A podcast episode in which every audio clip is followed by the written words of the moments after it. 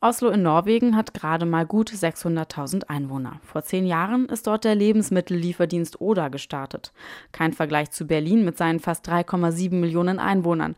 Trotzdem liefert Oda hier seit ein paar Wochen Lebensmittel aus. Es ist der erste Schritt in den deutschen Markt, der viele Möglichkeiten bietet, wie Deutschlandchef Malte Nusch berichtet. Das liegt daran, dass in Deutschland viele der Kunden den Online-Supermarkt immer noch nicht als vollwertigen Ersatz oder vollwertige Alternative zu Stationärmärkten oder zu ihrem stationären Einkauf sehen.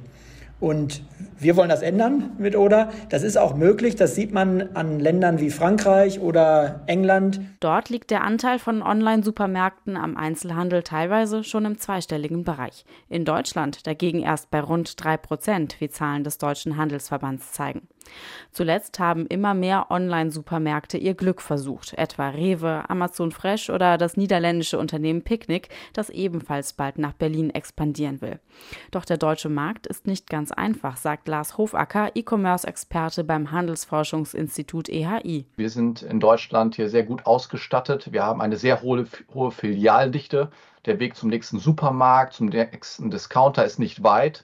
Und auch äh, Drogerien gibt es einige hier in Deutschland. Das heißt, ähm, da muss das Online-Geschäftsmodell schon ziemlich gut sein, damit man den Kunden überzeugen kann. Und es ist auch die Frage, ob die deutschen Konsumenten auch bereit sind, für so einen Service zu bezahlen. Ein spezielles Konzept scheint Oder nicht zu haben, mit dem es Kunden locken will. Das Gesamtpaket soll überzeugen, sagt Nusch.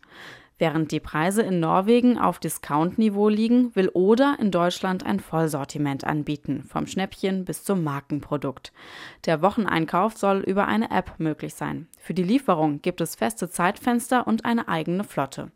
Während manche Wettbewerber sich auf die größeren Städte konzentrieren, will Oder auch ins Umland liefern. Hier rechnet sich das Unternehmen einen Vorteil aus, denn Vorbild ist der Heimatmarkt im dünn besiedelten Norwegen. Wir haben da entsprechende Mittel. Wir haben sowohl unsere letzte Meile, also die Lieferung zum Kunden, daraufhin optimiert, als auch Angang an, an, an Kunden. Wann machen wir das? Wie machen wir das?